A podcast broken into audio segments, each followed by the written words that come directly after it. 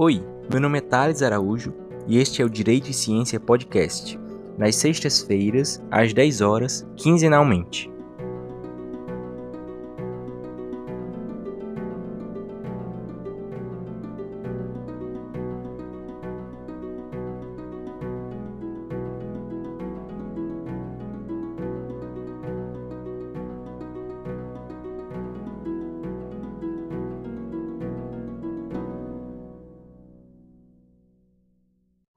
Estamos mais uma vez aqui iniciando o nosso segundo episódio do podcast Direito e Ciência. Estreamos né, no dia 6 de, de novembro e hoje nós estamos tendo a oportunidade de receber aqui o professor David Júlio Ribeiro, que é mestre e doutorando em Direito pelo FMG. Com muita alegria que a gente recebe ele, né? O intuito do podcast sempre foi esse, de, de ouvir pessoas de fora e ter essa oportunidade de ouvi-lo é muito gratificante, principalmente por causa também dos temas que o professor David vem trabalhando ao longo aí da sua carreira acadêmica. Então, mais uma vez, meus agradecimentos, professor. É, eu que agradeço mais uma vez aí, Thales, pelo convite. As redes sociais também têm o seu lado bom, né? Nos permite nos conectarmos aqui por, em locais tão distantes, com essa facilidade, como você disse aqui nos bastidores, de clicar e as pessoas já estão presentes. Ali. Isso, a pontualidade, né? É... Por exemplo, você tinha algum plano de vir, vir ao Piauí, David, antes? Ah, fala a verdade, eu tenho um sonho de ir aí, sabe, cara? Mas, tem assim, mesmo? É, tem, tem muito. É porque a gente tem muita, muitas pessoas aqui, né, do Piauí, que, que, que vem Sim. fazer é, mestrado, doutorado aqui no UFG, a gente conhece muito. E eu, particularmente, assim, é, eu sou mineiro, mas eu acho que o sotaque mais bonito é o do pessoal do, do Nordeste, especificamente aí do Rio Grande do Norte e do Piauí. Eu acho Sim. bem bonito. É, hoje nós, nós escolhemos, né, com a ajuda do professor, o texto, inclusive de autoria dele, com a professora Maria Fernanda Salcedo, que se chama Revolução Haitiana e Memória Subterrânea do Constitucionalismo. Eu, particularmente, venho há muito tempo estudando né, essa linha de direito constitucional como homem negro, eu realmente venho enfrentando há muito tempo é, é, essa dificuldade de encontrar referências né, e autores para citar nos meus trabalhos. Inclusive, eu estou agora fazendo a dissertação e, e é um, um, um, dos meus objetivos no levantamento de bibliografia conseguir acesso a esses autores, né? Então, se, se hoje esse racismo estrutural já já invisibiliza, né, algumas vozes, né? Imagina na, na época em que constitucionalismo é, começou, digamos assim. Então, é, é, quando a gente fala de constitucionalismo moderno, a gente sempre lembra de Estados Unidos e França, né? Quem a gente sempre tem que ler os federalistas, Pifot e outros movimentos, como o próprio professor David afirma aqui no artigo, eles acabam se tornando não eventos, né? E a gente acaba não falando sobre eles. Isso foi realmente uma, uma, uma um bom momento a minha leitura desse texto esta semana. Eu fiquei muito empolgado. Esse é um problema que eu tenho, sabe? Eu, eu tenho o meu tema e a gente fica lendo as coisas do tema, mas a gente vai lendo outras coisas e aí tem vontade de pesquisar, né? Mas aí não mas tem... isso, é, isso, é, isso é inquietação de quem faz parte da pós-graduação, cara. É isso verdade. Isso acontece comigo o tempo todo. É verdade. Então eu queria que você começasse, David, falando um pouco sobre essa questão da... No, tá no próprio título, né? Memória subterrânea mas que você esclarecesse para a gente é, como fica essa questão dos conceitos né, de memória e de memória subterrânea que você trabalha aqui.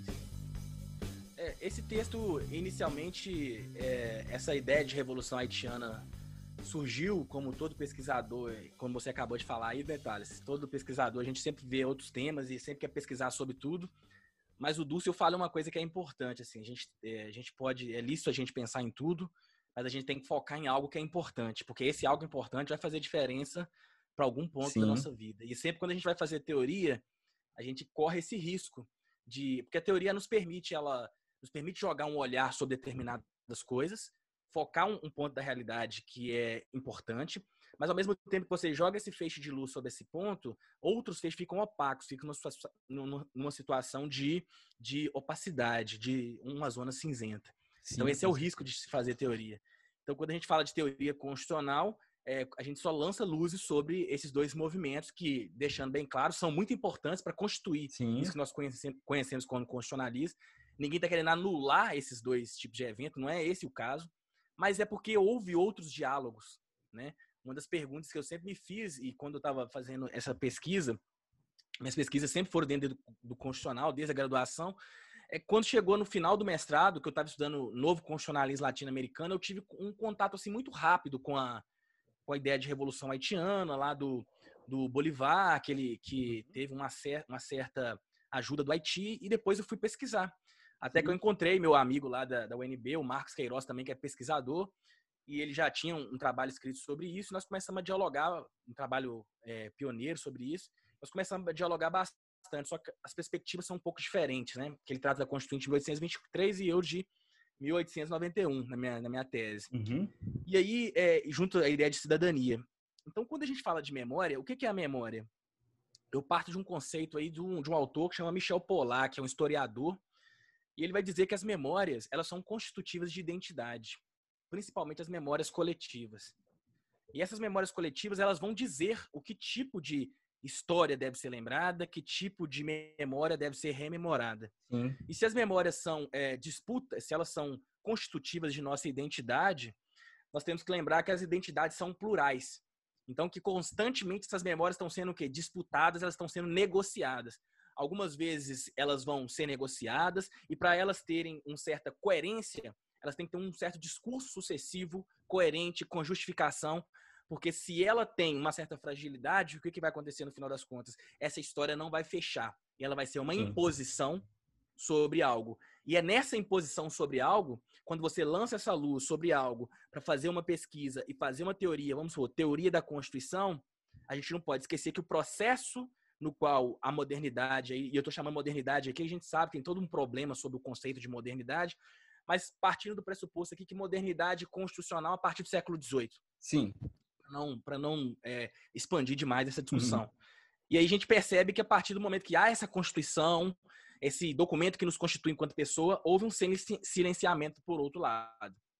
E essas memórias que foram é, relegadas ao que eu chamo no trabalho também, apropriando aí do, do Pollack, é, elas foram para uma situação de clandestinidade do constitucionalismo. Sim. Porque nós partimos aqui na UFMG, pela mesma tradição que eu me filio aqui, o professor Menelik, Marcelo Catone, minha orientadora Fernanda uhum.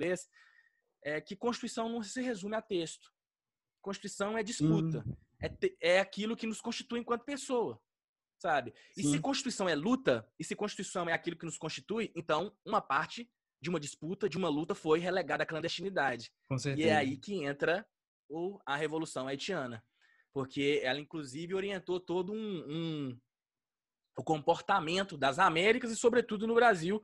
O Marco deixa isso muito claro lá na, na dissertação dele em 1823 e esse medo ainda ele se vai, esse espectro do Haiti ainda ele se faz presente em certa medida hoje, quando você nega lá a cidadania aos africanos é, em 1823, uhum. o que uhum. você está fazendo é negando o Haiti, que você está negando uma parte do Brasil que é constituída pela essa pessoa aí das movimentações do Atlântico Negro. É uma coisa. É isso, assim. É, é uma coisa muito, muito interessante mesmo. É, é, você fala, inclusive no texto, né, dessa, dessa questão de o ideal de, de ser humano ser o homem branco europeu e de como essa, essa revolução haitiana, no momento em que estava acontecendo, né, ela era negada até, pensava que, eram informações falsas, né? Então eu acredito que isso perdurou por muito tempo. Em relação à literatura, é, é, qual foi o marco, digamos assim, de, de estudos que, que realmente apontaram esse movimento constitucionalista vindo da Revolução Haitiana? Claro que, que, que a gente realmente não entende o constitucionalismo como sendo apenas texto, né? E muito, muitos fatos históricos, com certeza, ficaram encobertos, até porque esse tipo de comunicação é, é, os negros não, não dispunham né, de, de, acesso a isso, então não tinha como eles, eles produzirem ou repassarem seu conhecimento por parte de textos, né, a partir de textos.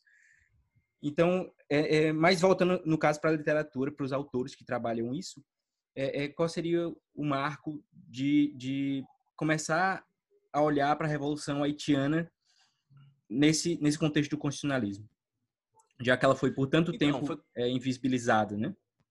Desacreditada. Então, é, a gente tem que pensar o seguinte: essa discussão da Revolução Haitiana ela é muito presente em outras áreas do conhecimento, né? na história, sobretudo na história. Você tem aí é, na própria antropologia e na sociologia você também tem tratando muito da Revolução. Clóvis Moura já tratava no livro A Sociologia do Negro Brasileiro, ele já falava da Revolução Haitiana. Você tem outros autores aí. Em 1934 tem um livro que é assim seminal para discutir a Revolução Haitiana, que é o Jacobinos Negros. E ele é lançado justamente num período que, que em 1938, se eu não me engano, em 1938 o que estava acontecendo? É justamente o período onde havia a crescente doutrina da supremacia branca. E o que, que o C.R. James vem dizer para a gente? Vem contar a história de um, um, grupo de pessoas que tiveram sua história, uma, uma história única, uma história única que foi contada pela modernidade, pela, pelo capitalismo, que foi ocultada. E esse livro foi justamente o livro que me abriu os olhos, mas eu não posso esquecer que já havia uma pergunta me inquietando desde a dissertação, que era quando eu comecei a estudar um novo constitucionalismo latino-americano, eu é, a pergunta que ficava assim, será que não teve outro alternativa, é isso que a gente chama de constitucionalismo moderno, França, Estados Unidos, será que não teve nada que dialogou com isso? E, e essa inquietação já veio da, da graduação, e a partir daí que eu tive acesso a esse trabalho do James, do, do Marcos, e também tive acesso aí a Cibele Fischer, e entre outros autores. Aí fui para autores. É, é, como é que é o nome lá agora? O, esqueci o nome dele. Mas é, é um autor importante, pesquisador do, da Revolução Haitiana. Ele.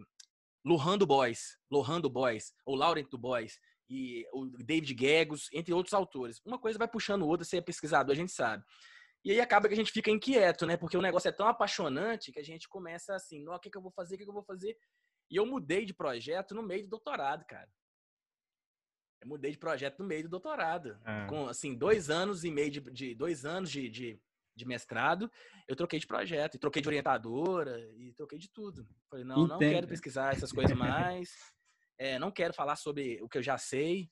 Eu, eu acho que pesquisar uma outra coisa que eu, que eu, não, que eu me sinta representado. Eu acho que talvez o, o, esse, esse interesse, né, esse, esses caminhos venham, de certa forma, de, de uma, uma, Não sei se eu posso usar a palavra incongruência nesse sentido, mas se prega liberdade, igualdade né, e fraternidade, e, e a, a realidade é outra. Né? Então a gente começa a ver alguns pontos controvertidos nesse sentido, e, e existem outras alternativas né, que, que muito melhor representam, talvez, não sei, esse, esse, esses ideais, né? Como no caso da Revolução Haitiana que você vem estudando.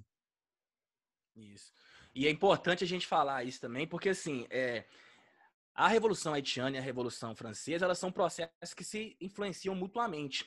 Mas é um erro dizer que a, por exemplo, que a Revolução Haitiana ela é um rabicho ou caudatária da Revolução é, Francesa. Não, é um erro. Elas se auto-influenciam como as pessoas estão dentro de um determinado contexto, elas se vão se influenciar.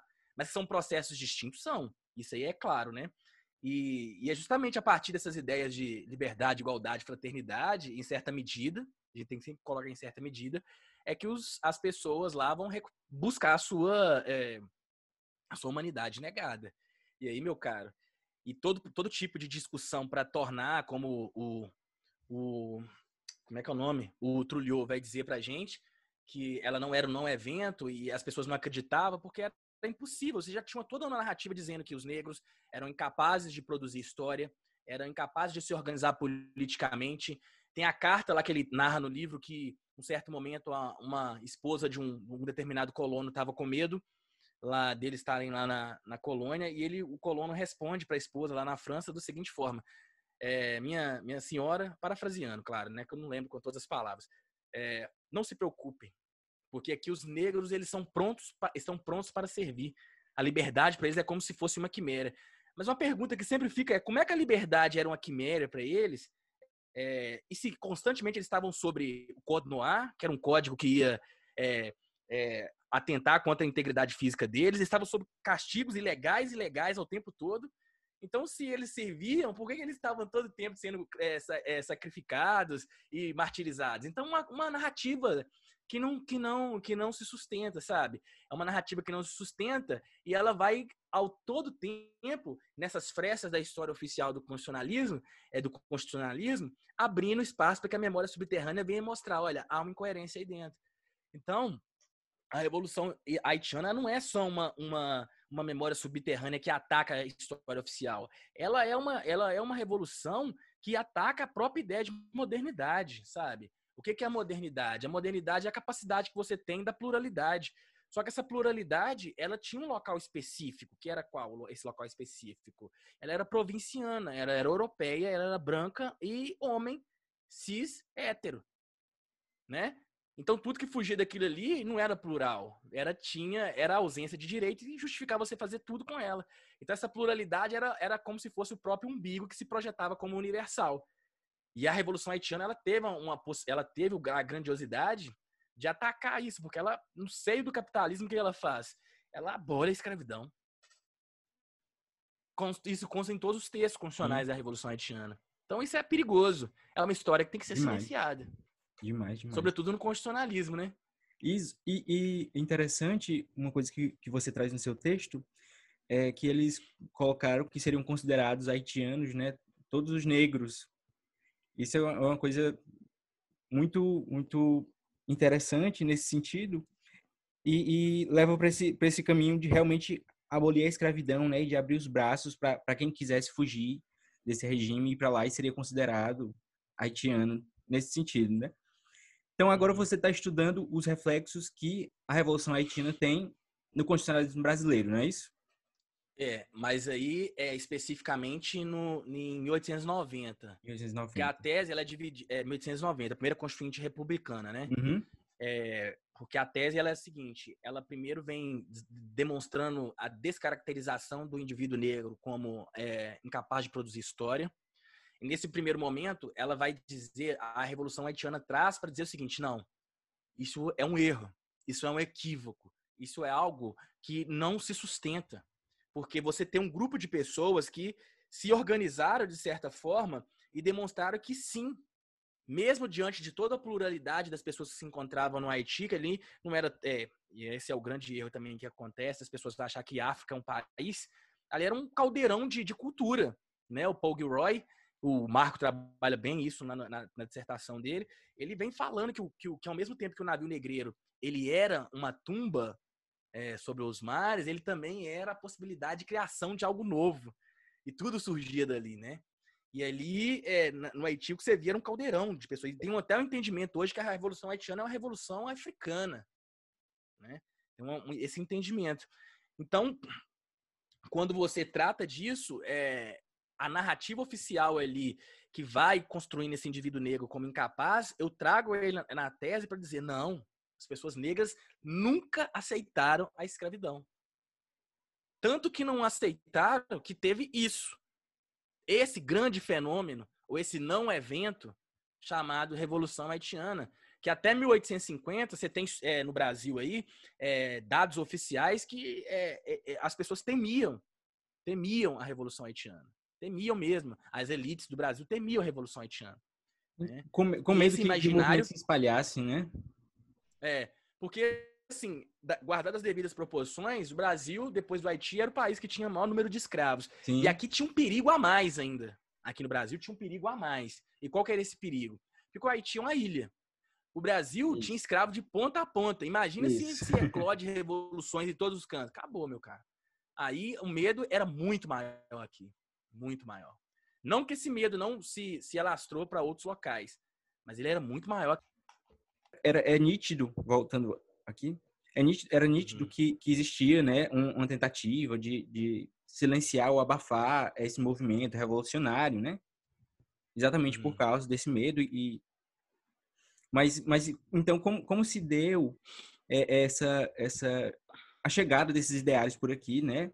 E como como as pessoas daqui começaram a aderir e a, a reivindicar esses, esses direitos nesse sentido?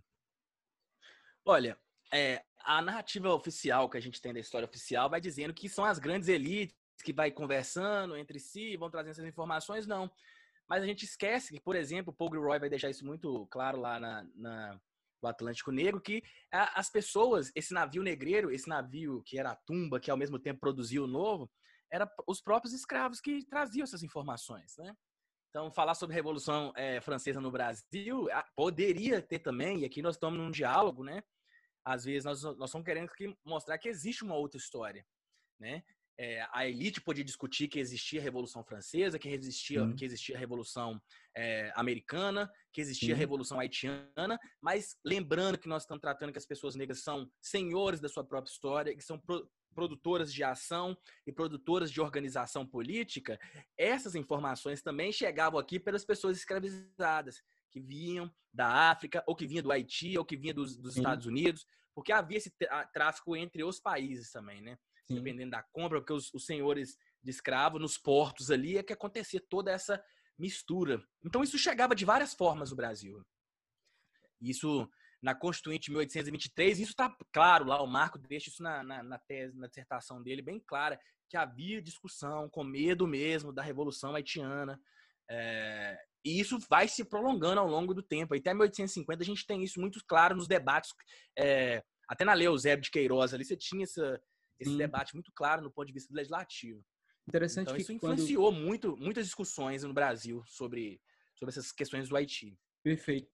Interessante que quando é, algumas pessoas vão querer é, descredibilizar né, ou, ou, marginalizar esses movimentos, é, falam que, que os negros tinham escravos também, né? Vem sempre esses discursos é, é, de senso comum. Isso é uma, é uma forma até mesmo de, de retirar das pessoas negras todo, todo o trabalho que elas tiveram é, é, em abolir a escravidão, né? E deixar todo esse, esse legado apenas para pessoas brancas, né? Na, na, história oficial, na memória oficial que permanece. Então, esse, esse é um argumento recorrentemente visto, né? Vê na internet, vê as pessoas que, que utilizam, né? Ah, até os negros tinham, tinham escravos. Mas é, é, é o que está na, na memória subterrânea, né? Como, como você bem diz, é, é essa outra história que que é de muita luta e de muito e que merece ser reconhecida nesse sentido, né? Por isso que essas perguntas, essas essas pesquisas, como você vem desenvolvendo, são tão tão relevantes e tão interessantes. Eu realmente fico muito empolgado com, com esse tipo de, de temática. Ah, eu também gosto bastante. Agora estou um pouco mais empolgado, é, porque pesquisa é uma coisa que tem muito a ver com você, né, cara? Assim, você tem que pesquisar o que você gosta, porque afinal de contas no mestrado você fica dois anos, no doutorado você fica quatro, então ficar quatro anos remoendo algo que você não vai ter condição de fazer aquilo bem feito. Se bem que na pandemia a gente tem dado uma recuada, porque muita coisa acontecendo, né? Esse alia com a situação na qual o país está vivendo, com esse, com esse tipo de, de postura que o governo vem tomando diante da pandemia, relativizando muita coisa. E no final das contas, quando a gente vê esse tipo de ação, a gente vê que as, as pessoas prejudicadas são sempre as mesmas. Não mudou de lá houve alguns avanços, mas as pessoas prejudicadas são sempre as mesmas. As mesmas desde o do Brasil enquanto. É verdade. Então a gente tem que arrumar. Eu gosto muito de, de banda. De, eu gosto muito de hardcore, né? Banda de hardcore. Sim. E tem uma banda que chama Coligueri, que eles falam lá onde eu vou, onde eu vou buscar paixão, parafraseando, é, uhum. é, para conceber novas ideias. De que inferno trarei palavras como algum calor. Então a gente tem que buscar essa, essa inspiração, essas palavras com algum calor na pesquisa do que a gente gosta. Porque senão, Perfeito. diante de tanta dificuldade que a gente tem, assim, esses tempos difíceis de pandemia aí, que não está sendo é fácil é para ninguém, a gente acaba abandonando. Muita gente, eu conheço algumas pessoas que abandonaram o programa de pós ou trancaram porque não dava conta de terminar. Sim. Então a gente tem que pesquisar o que a gente gosta, cara. É verdade. Assim, é claro que a gente tem que ter esse respeito com o orientador e eu fico muito grato à minha orientadora, porque ela vibra muito com esse tema. Ela Sim. gosta muito, é, ela, ela fica empolgada. E, e, também teve essa química. Nem todo mundo tem essa sorte, é, mas é, é eu verdade, desejo essa sorte para todo mundo, sabe? é verdade, eu imagino. É, é, então, na, na, sua tese, como você já falou, só para lembrar, você está trabalhando essa, essa influência, digamos assim, na Constituinte de 1891. Né? Isso. E, e você estava falando agora no começo que, que vai trabalhar num, num pedaço do, do seu trabalho, né? A questão de é, retirar essa imagem, né, de docilização, digamos assim, do homem negro perante é, é, esse constitucionalismo. A primeira parte do trabalho é justamente mostrar que aquela narrativa do sujeito passivo, do objeto, ele não faz sentido nenhum. O que a gente vai narrar na primeira parte do nosso trabalho é justamente que há um sujeito ativo, um sujeito produtor de história, um, um, um sujeito capaz de se organizar politicamente. E logo em seguida isso, o que, que eu vou fazer? Eu faço. Eu começo a mostrar inúmeras ações que eu, se eu parto do, do, conceito que constitucionalismo é disputa, e isso é um conceito que o professor Marcelo Catone e o Menelik de Carvalho Neto vem defendendo há muito tempo, isso também se confirma desde da origem histórica, assim, da ideia de constitucionalismo e de constituição.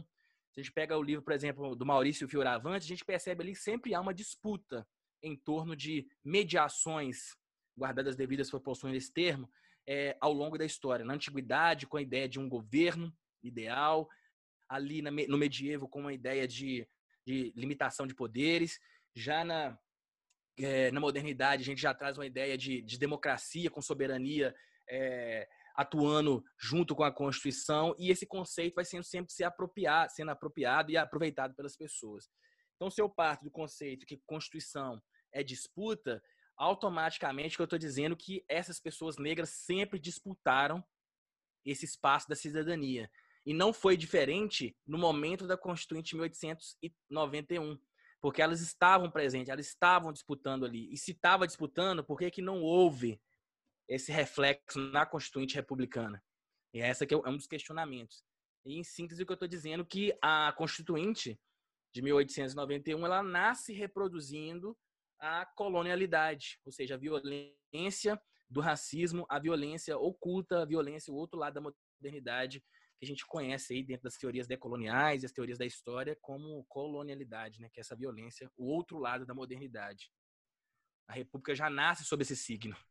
Em síntese, o que a gente tem, quando a gente trabalha com essas ações das pessoas em relação às disputas em torno do conceito de cidadania, a gente nós nos valemos aqui de fontes secundárias, porque existem inúmeros Sim. livros sobre isso, né? Uhum. Ali, sobretudo antes da abolição, é, depois da abolição, na última década ali de 1890, antes da é, 1880 até 1890, você tem muitos movimentos.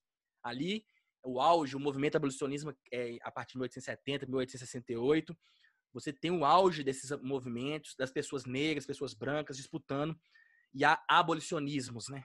há aqueles abolicionismos, não tem um abolicionista, são vários, cada um com uma perspectiva diferente. Então a gente vem usando essa bibliografia, essa secundária, e a partir dela, quando trata da análise do processo constituinte, aí nós nos remetemos aos anais da Constituinte.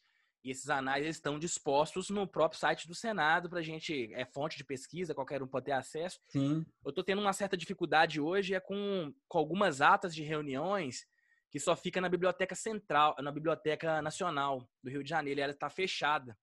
Né? Ah, com certeza. É, algumas atas de reuniões, elas estão fechadas, mas por enquanto eu não estou tendo acesso a elas. Mas E aí vou ter que ir lá, porque elas não estão disponibilizadas no site do Senado ali. Mas esse é um outro momento. Mas a, ah, o resto eu estou tendo acesso, assim, tranquilo, aos anais e, os, e as bibliografias secundárias, assim, porque eu, eu chamei até um professor da história que me ajudou e nos ajuda lá bastante, o Alexandre Marcuse, da história aqui da UFMG ele nos ajuda bastante com essas bibliografias e então assim, de certa forma tá bem encaminhado assim tudo, a ideia, como tem que ser feito. Excelente, muito bom. Mas já que a gente está chegando ao final do nosso horário programado, né? Eu só ia pedir, uhum. David, para que você indicasse é, algum caminho de leitura para quem quisesse é, é, embarcar nessa, nessa temática, né, para pesquisa. Você disse, é, por, por, exemplo, se eu não tenho nenhum, nenhuma leitura nesse nesse ah. tema, por onde é que, eu, que seria bom eu começar, né? Iniciar a mesma leitura, é, assim, quando você não conhece nada, eu acho que o clássico é o, é o Jacobinos, Jacobinos Negros. Negros. Do, do James. Ele é, assim, o livro de entrada, né? Eu acho que, para quem não conhece nada, esse seria o livro. Oh, esse, oh. E é um livro, é um livro maravilhoso esse livro. Os ouvintes não, não estão vendo, né? Mas o, o livro aqui que o é. David está mostrando tá, tá marcado aí do começo ao fim, né? Muitas marcações. É, porque tem que ler, né? tem que ler de, de tudo. E o segundo livro que eu indicaria é esse outro aqui, da Susan Buckmore, do Buckmores, que é Hegel e o Haiti. Hegel e o Haiti. Que é ela contando Nossa. que Hegel escreveu a fenomenologia do espírito tendo conhecimento da, da Revolução Haitiana. Em síntese Olha, é isso. Não sabia. Ele é prefaciado, ele é prefaciado. Não é uma tese muito aceita por alguns professores, mas é uhum. é, uma, é uma ideia interessante, assim. Sim. Ela traz alguns elementos que levam a gente a crer que sim. É, ele é Ótimo. prefaciado pelo Vladimir Safat. Para entender o constitucionalismo, ou, a ideia de revolução haitiana no Brasil, escravista, eu indico esse livro do Marco Morel aqui. Ó. É, a Revolução do Haiti e o Brasil escravista, o que não deve ser dito. Ótimo. Porque ele vai mostrando com detalhe. Ele é um grande estudioso. Esse é o único livro que a gente tem sistematizado no Brasil, tratando a Revolução Haitiana em relação ao Brasil. E ele traz uma ideia que a Revolução Haitiana foi muito influente no Brasil, né? Marcos Morel é um grande pesquisador, é o único livro que a gente vai ter assim. A gente tem muitos artigos esparsos discutindo a Revolução Haitiana, mas ele sintetiza isso num livro. E o, o, outro livro que liga, que liga a ideia de, de, de, constitucionalismo mesmo e Revolução Haitiana é o livro do meu amigo lá da UNB, que é o Marcos Queiroz. Já manda, deixa aqui um abraço para ele. Inclusive tem um episódio dele lá no, no Mazici, com o Marcos, nós discutindo sobre a Revolução Haitiana, que ele faz essa, essa, ela, essa ligação entre o constitucionalismo e a Revolução Haitiana eu... do ponto de vista da Constituição de 1823. Sim. Mas eu vim é um no... grande livro. Já, como, eu, como a gente mencionou, acho que eu esqueci de mencionar no, no começo, é, mas o, o, professor David tem outro podcast, né? Também de divulgação científica, que se chama Mais e Si. É, eu comecei, comecei a acompanhar ele e eu, eu tô vindo de trás para frente, sabe? O, o, mais recente que eu vi foi, o, acho que foi, não sei se é, é um dos primeiros, mas é com a professora Vera Caram, isso, foi o primeiro. Foi o primeiro? É, eu vi, eu, ele foi o foi mais o recente que eu vi. E, e, foi, foi uma coisa assim, é, é, uma surpresa, porque a professora Vera Caran, ela foi orientadora do doutorado da minha orientadora, né? Aí eu, eu tava assistindo e disse, ó, oh, vou, vou assistir esse agora. E aí eu comecei vindo realmente do, do, do, mais novo para o mais antigo, né? E o mais, mais recente que eu vi foi esse da professora Vera Caran, muito interessante. Então, além dessas dicas que o professor David deixou para a gente de de leitura, né, esse caminho, também vale é, é, direcionar quem quiser para o podcast Mais de Si, que também é muito, muito bom mesmo. O professor Silvio Almeida também participou, não foi?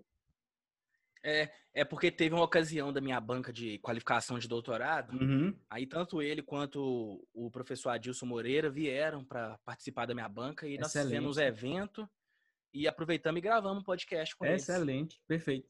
Então é. fica, fica mais esse, esse caminho. Então a gente vai chegando ao fim do nosso, nosso tempo programado. Agradeço mais uma vez. Infelizmente a gente não tem, tem como é, é, ampliar tanto essa discussão. Eu espero que não, não fique tão superficial, mas eu, eu acredito que já é, um, já é um começo e eu acredito também que o professor David é, ele, ele soube tocar nos pontos principais, até mesmo porque é ele que está pesquisando, né? Esse assunto. Então, eu que agradeço, Thales, por essa oportunidade aí de, de falar sobre a Revolução Haitiana aqui na, em outro programa de pós-graduação. Que a gente possa, você aí no Piauí outros, outros colegas também que já fizeram essa entrevista comigo, com o Marcos, a gente possa disseminar essa ideia da Revolução Haitiana aí, mostrar esse lado, esse outro lado oculto. E sempre quando a gente fala de processos revolucionários, nós não estamos aqui de forma alguma esquecendo das contradições que são esses processos revolucionários, porque toda vez que a gente fala de revolução haitiana, a discussão é que era uma revolução irracional, violenta, e a pergunta que fica é qual revolução que não é, é violenta, né? Todas foram. Sim. França teve guilhotina, Estados Unidos hum, nem, se, nem se fala a violência que teve lá, né? Então seria diferente com Haiti. O Haiti, na Revolução Haitiana também, ela tem suas contradições internas, mas nós não estamos aqui é, ainda usando, mas é mostrar que houve uma outra história. E Sim. como são seres humanos, são pessoas, eles são eivados, é, eivados não, eles são dotados de contradições. Essa é a nossa característica. De é. ser ser humanos e, ser, e nós sermos pessoas dotadas de contradições. E eles não seriam diferentes desse jeito. Só que há um outro ponto que precisa ser contado. Então eu agradeço aí e desejo muito sucesso para você no podcast que está iniciando e também com o programa de pós-graduação aí também que está começando e tudo. Fico muito feliz de saber isso nesses momentos tão difíceis, difíceis que nós estamos vivendo, de sucateamento da educação. Algumas pessoas, grande parte das pessoas, insistindo ainda na educação. Então, muito obrigado pelo ah, é, convite. Gente... E pode, espero pode... que com outra oportunidade aí, se tiver precisando Opa, conversar, pode chamar. Ah, a gente, a gente que agradece, viu?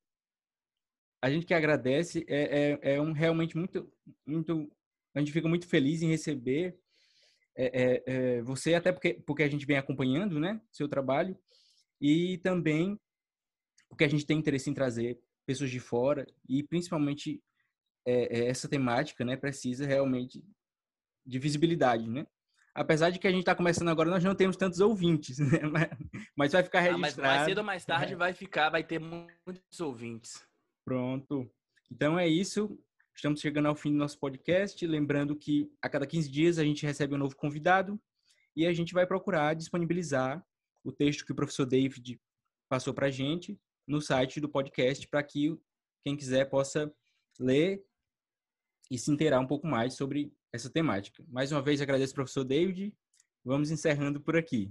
Obrigado a todos. Então, obrigado também. Tchau. Tchau, todo tchau. mundo. Até o próximo aí. Um abraço.